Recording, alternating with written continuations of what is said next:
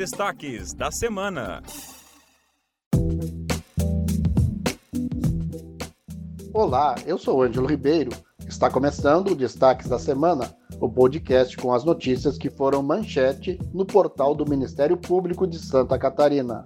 E eu sou Sônia Campos. Aqui nós apresentamos um resumo de algumas notícias que divulgamos de 10 a 14 de outubro. Para saber mais sobre cada uma e conhecer tudo que foi publicado no nosso portal, acesse mpsc.mp.br.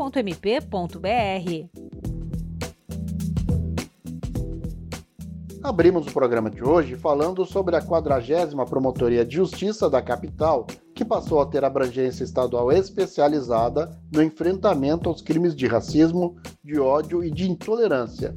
É mais uma medida da instituição para o combate a esses tipos de crimes, cujo número de casos vem crescendo nos últimos anos. Agora, todos os procedimentos, tanto na área criminal quanto os de natureza civil que tramitam no Estado, estarão reunidos em uma só promotoria de justiça. O subprocurador-geral para Assuntos Institucionais, Alexandre Stefani, fala sobre a nova promotoria. A promotoria de justiça, ela, nós mexemos bastante nas atribuições aqui da capital para permitir que ela absorvesse a atuação privativa nos crimes é, de racismo e intolerância em todo o Estado. Excluímos a injúria racial nesse primeiro momento. É, a promotoria também vai poder fazer as ações cíveis, por exemplo, de retirada do ar, de indenização aos atos também de racismo e intolerância em todo o Estado, e ela permanece com o controle externo da atividade policial, que é uma atividade paralela, ah, na região metropolitana de Florianópolis, que também houve um reforço nessa área, porque ela era difusa entre várias promotorias, ficamos com uma só. Então, essa promotoria vai poder especializar tão somente nessas matérias, o que vai permitir um tratamento especializado na matéria, um tratamento bastante adequado a essa importante matéria nos dias atuais. E sobre as eleições gerais este ano, o Ministério Público de Santa Catarina, o Ministério Público do Trabalho e o Ministério Público Federal assinaram, na última terça-feira, uma nota pública conjunta para informar a sociedade sobre o assédio eleitoral e evitar episódios desse tipo nas relações de trabalho. O documento manifesta que o exercício do poder de direção do empregador é limitado, entre outros elementos, pelos direitos fundamentais dos empregados, o que torna ilícita qualquer prática que busque excluir ou restringir a liberdade de voto dos trabalhadores.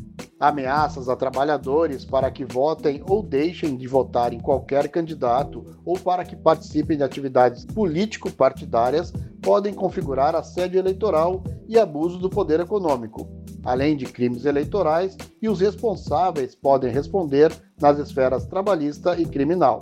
Confira a nota na íntegra no nosso portal mpsc.mp.br.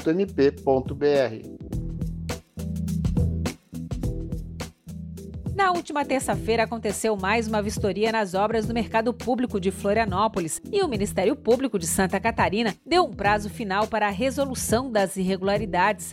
A 30 Promotoria de Justiça da capital fez a vistoria por meio da Força Tarefa Estruturas, que também conta com representantes da sociedade civil e do setor público. O promotor de justiça Daniel Paladino, que esteve presente na ação, explica quais serão os próximos passos. Então, o que ficou definido hoje aqui, Ministério Público, Corpo de Bombeiros, Prefeitura, Administração no Mercado, é que a dia 4 de novembro nós retornaremos aqui ao local, uma nova e definitiva vistoria, onde todos os problemas que foram apontados com relação à questão preventiva contra incêndio devam estar resolvidos, com outros problemas também é, relacionados à estrutura do prédio. Né? Então, dia 4 de novembro, se esses problemas não estiverem solucionados, nós já informamos aqui a todos que nós pediremos a interdição de todo esse complexo do mercado público. Agora vamos dar um giro pelo estado e acompanhar o trabalho do Ministério Público em Santa Catarina. No oeste do estado, o Ministério Público de Santa Catarina, por meio da primeira Promotoria de Justiça da comarca de Xanxerê, juntamente ao programa Xanxerê 60 Mais, iniciou a implementação do PISC, Protocolo de Rede Intersetorial de Atenção à Pessoa Idosa em Situação de Violência. Os órgãos, entidades e serviços que compõem a rede assinaram um protocolo de implementação de política pública durante o segundo Seminário Municipal de Promoção dos Direitos da Pessoa Idosa. As partes se comprometeram a aderir ao PISC para tornar mais eficiente o trabalho da rede e tornar os atendimentos das pessoas idosas em situação de violência mais rápidos e humanizados. Em Uruçanga, o Ministério Público de Santa Catarina obteve uma medida liminar que obriga o município a fornecer em até 120 dias vagas em creches para todas as crianças de até 4 anos de idade. De acordo com a decisão, o poder público deverá fornecer as vagas para as crianças que estejam cadastradas no município, sob pena de multa diária no valor de mil reais em caso de descumprimento. Até setembro, 56 crianças estavam na fila de espera.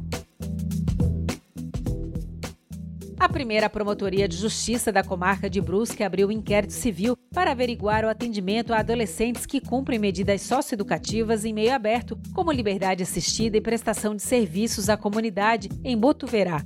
Serão analisadas a adequação da equipe técnica, a necessidade de capacitação continuada para a equipe e a estrutura para encaminhamento dos sócio-educandos. Conforme o levantamento do Ministério Público, o CRAS de Botuverá não é cadastrado no Conselho Municipal dos Direitos da Criança e do Adolescente e não tem regimento interno nem projeto político pedagógico. O levantamento constatou ainda que a instituição não possuía caráter de proteção social especial, o que é exigido por lei para executar as medidas socioeducativas. A Câmara de Vereadores de Planalto Alegre firmou um termo de ajustamento de conduta com o Ministério Público de Santa Catarina e cancelou o concurso público número 01-2022. A contratação da empresa organizadora do certame ocorreu por dispensa de licitação e com valor muito abaixo do mercado. Os valores referentes à taxa de inscrição devem ser devolvidos a todos os inscritos no concurso, independentemente de os candidatos requererem o estorno. E para encerrar, em Joinville, a 21ª Promotoria de Justiça ajuizou uma ação civil pública requerendo que um homem que causou a morte de 25 gatos e um cachorro pague indenização no valor de 97 mil reais pelos danos ambientais, animais e sociais de seus atos.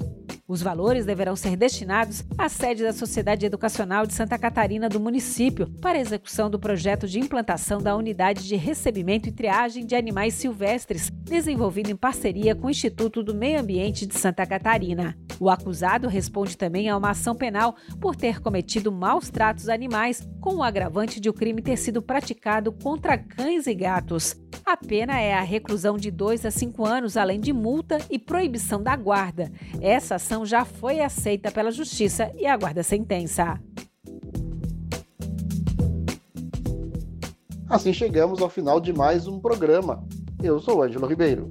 E eu sou Sônia Campos. Acompanhe o Ministério Público e mantenha-se informado sobre o nosso trabalho pelo Estado. Acesse o nosso portal e leia muitas outras notícias. mpsc.mp.br. Bom fim de semana e até mais!